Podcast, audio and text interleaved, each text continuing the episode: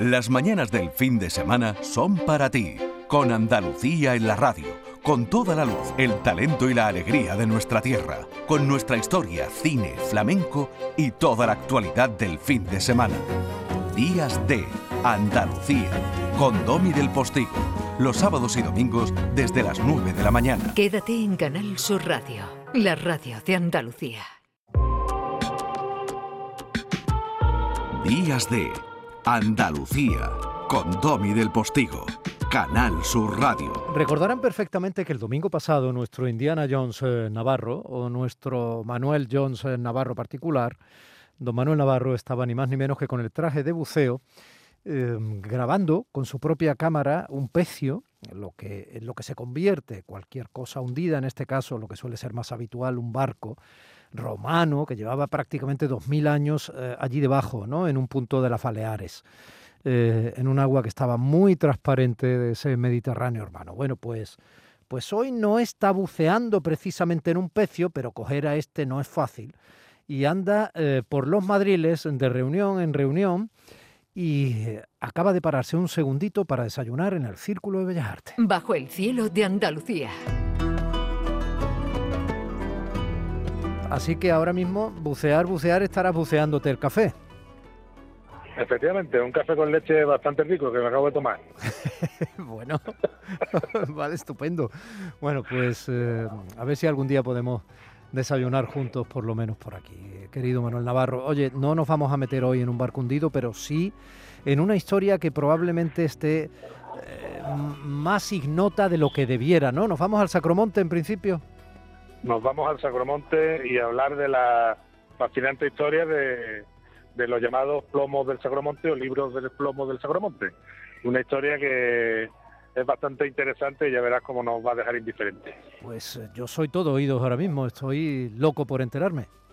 Mira, todo empieza, bueno, para poner en contexto a nuestros queridos oyentes, eh, hay que irse un poco a esta Granada del, de después de la, de la toma cristiana, esta zona del siglo XVI, en la que hay una sociedad eh, que es una parte muy importante, bueno, los judíos ya han sido expulsados, pero están todavía los moriscos, y es una sociedad en la que hay bastantes problemas de, convivencia, la comunidad eh, musulmana eh, cada vez va a menos, plantea una primera rebelión al final del propio siglo XV, y luego después de la, de la Real Pragmática, de 1567, que es una ley en la que prácticamente se les priva de cualquier expresión eh, cultural o religiosa, pues se produce la gran rebelión de la, de la Alpujarra, de la que nuestros oyentes pues habrán oído hablar en, en diferentes ocasiones y habrán leído, encabezada por el, el célebre Aben Humeya, en la que hay sangre y fuego pues por todas las montañas del, de la cara sur de Sierra Nevada, llegando incluso hasta la sarquía malagueña. Es una gran rebelión en la que eh, se mueren muchos religiosos, mueren muchos moriscos, por supuesto, y en la que se crea un ambiente, digamos, un casi irrespirable para la comunidad musulmana. Y la propia Granada también queda en una situación dentro del, del resto de España en la que, digamos, eh, bueno, eh, quería tener una imagen un poco más amable. Esta es la razón de la que, por la que se monta una de las que probablemente sean mayores falsificaciones de la, de la historia de la edad moderna, no la única, ¿eh? hubo de carácter religioso, hubo varias, pero sí se monta una operación que solamente es descubierta y desentrañada por algunos sabios, entre los que están el grandísimo Benito Arias Montano, del que hablaremos un poquito más adelante. Arias Montano. Arias Montano. una paradiña, una paradiña para levantar, eh, para levantar el hambre de conocimiento, hablando de hambre de gastronomía. La marca del cerdo es lo que caracteriza que parte de la sarquía y esas alpujarras de las que hablaba, esas alpujarras levantiscas, entonces, ¿no? Rebeldes, de resistencia, maquis, si se hubiera utilizado el lenguaje ya de la guerra civil, etcétera. Bueno, esa, esas alpujarras de Benumella tienen tanta cultura gastronómica del cerdo, magníficos productos del cerdo, jamón que se cura allí en esas alturas, ¿no? de Treveles, de la Sierra Nevada, eh, un montón de, de, chacina maravillosa del cerdo, platos de cerdo, en parte porque era una forma de acosar y de descubrir o de obligar a población musulmana que estuvieran cubierta. ¿no? O sea, fíjate lo que quedó eh, suele pasar el que va conquistando, ¿no? A medida que va conquistando, pues va dejando a veces alguna huella que se funde en lo cultural y acaba caracterizando parte de la zona, en este caso en el ámbito de la gastronomía, pero tiene que ver con todo lo que estabas contando y de ahí esos productos mm, del cerdo tan característicos de la zona. Y vamos ya directamente, si te parece, al otro. Sí, sí, bueno, pues como te decía, todo empieza el 18 de marzo de producto, Producto del cerdo que yo sé que a ti no te gusta. No, no, no, a mí no me suelen gustar mucho los malos. como, te digo, el 18 de marzo del, año 1588, que bueno, ya ha llovido, hmm. eh, se descubre en la obra de la Torre Vieja de la Catedral de la antigua Mezquita de Granada, que en, ese momento se está construyendo la catedral, la conocida también como Torre Turistiana, se descubre un cofre, que esto es una cosa muy literaria, ¿verdad? Y, y muy cinematográfica, un cofre que contiene diversas reliquias y unos manuscritos unos manuscritos que contienen, por una parte, una profecía del fin del mundo de supuestamente obra del propio San Juan y eh, un libro, otro libro, otro texto escrito que se atribuye a San Cecilio. Y San Cecilio dice que guardó la reliquia en ese cofre por miedo a la llegada de los musulmanes, lo cual de entrada era completamente absurdo, porque San Cecilio no había conocido a los musulmanes porque estaba vivió 400 años antes que ellos. Pero bueno, este descubrimiento eh, se monta un gran jaleo entre toda la, élite intelectual, entre todos los clérigos, eh, se comunica incluso al, rey, porque bueno, de alguna manera eh, era una forma de, hacer que Granada fuera cristiana vieja, ¿no? Por decirlo sencillamente y continuando con tu discurso del tema del cerdo, que por qué la gente se le acosaba, claro. Aquí en aquella época lo que había que ser era cristiano viejo y todo lo que, y había que huir de todo lo que tuviera el aroma del, del, de al del mundo musulmán en este caso. Sí, Entonces, claro, aquí se trata de hacer ver que Granada era, una, era un, polo de la cristiandad antes de la llegada de los musulmanes. Por tanto, se intenta eh, que este eh, escrito de San Cecilio y esta profecía de San Juan pues sean un polo precisamente de su atracción a, los de toda la cristiandad. Claro, esto de entrada, te puedes imaginar que al arzobispo de Granada pues le parece bien porque le daba una herramienta eh, digamos, de propaganda eh, muy importante, ¿no? Pero como aquí nadie se fía de nadie, eh, se produce un, proceso en el que se trata de discernir si esos documentos son eh, ciertos, son verdaderos o son apócrifos. Ah. De manera que se, que se encargan a, diversos informes, uno de ellos a Luis de Mármol, que tuvo mucho que ver en, en, el, en el resultado final, y otro que sin duda es el definitivo, a una persona que era la máxima autoridad de la época, que es Benito Arias Montano.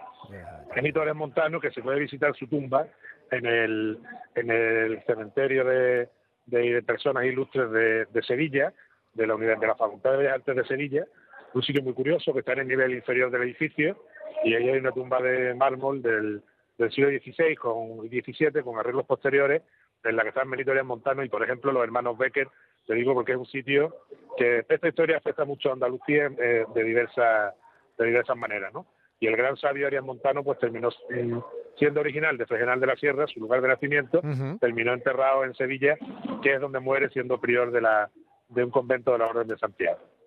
Entonces, el arzobispo de Granada le envía la primera documentación a la ti de Arias Montano, que, bueno, que opine sobre si estos textos son realmente auténticos o no. Arias Montano, que ya venía de vuelta... Bueno, el, Vaticano dijo claramente que no. Bueno, el Vaticano no había dicho todavía nada porque todavía no lo había dicho. Entonces, cuando, este lo vio, cuando lo vio, cuando lo vio.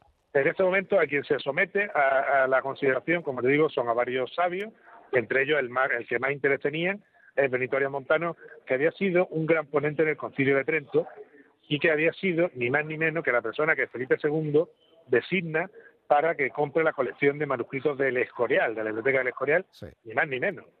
Estamos hablando de una persona, bueno, de un primer espada de la época, tanto es así que el propio Felipe II llega a ir a ver a Benito Arias Montano a su retiro de la Sierra de Alaja en Huelva, lo cual no creo que hiciera Felipe II con mucha frecuencia. Hmm. O sea, esto te da un poco la altura del, del, personaje al que, al que estamos enfrentando.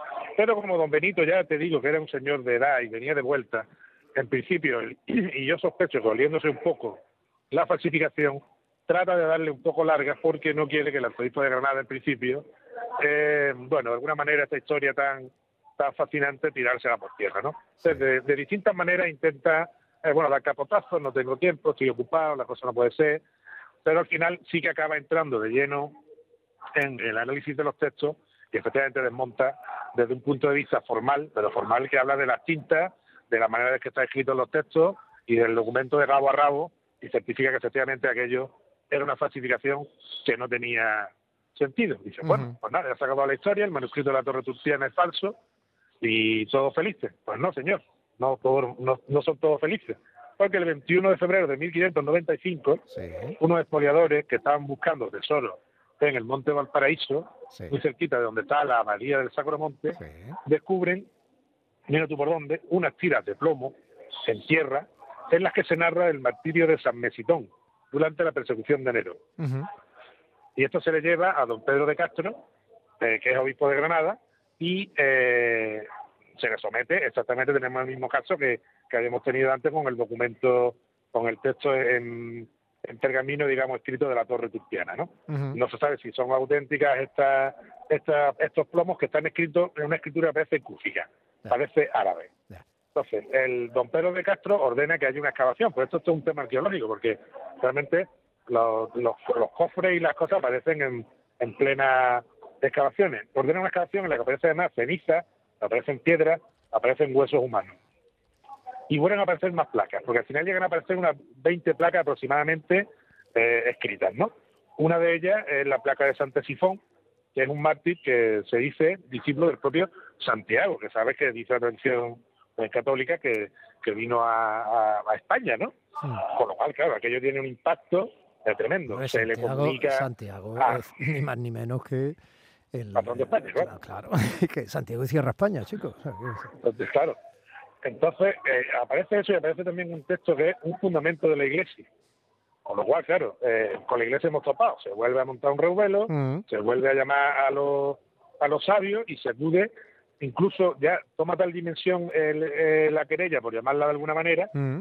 que se acude al propio monarca para que sea él el responsable de contratar a, los, a los investigadores que puedan dirimir si, si esas placas son realmente auténticas o no lo son.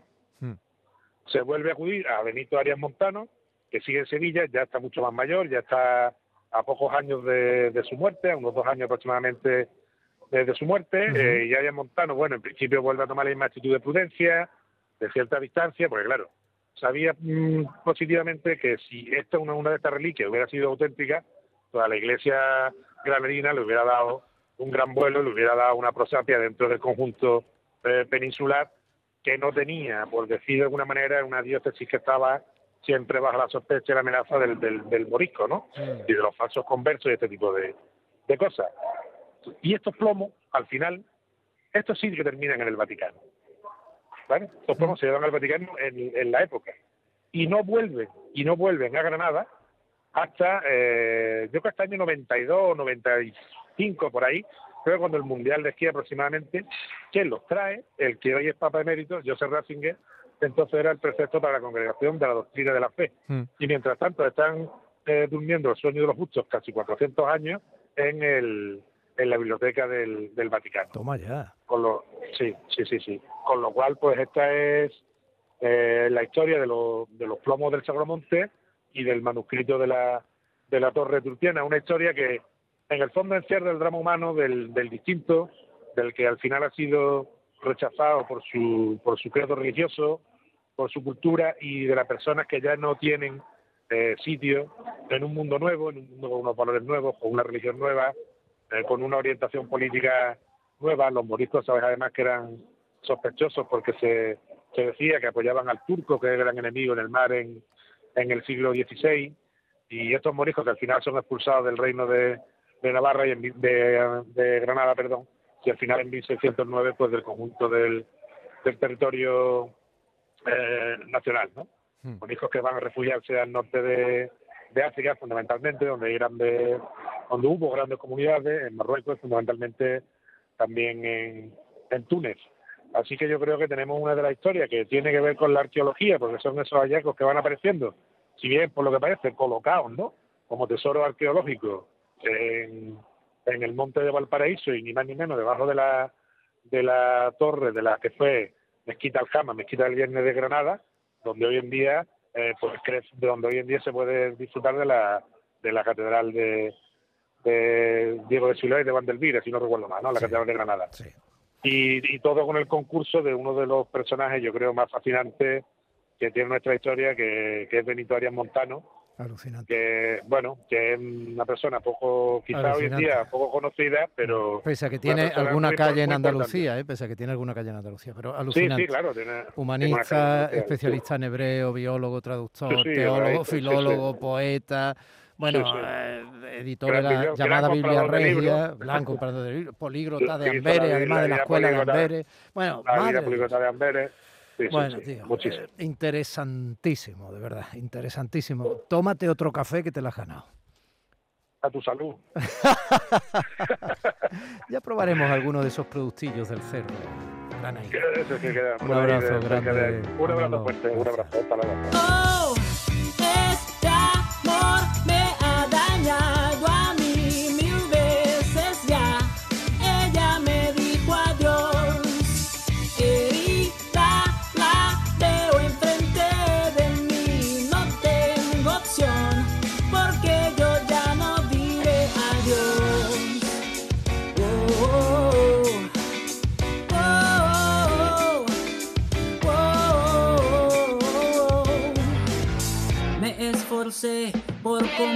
La hice venir cada día, difícil satisfacerla. Oh, para ella el amor solo un juego es fingiendo corresponder para luego irse otra vez.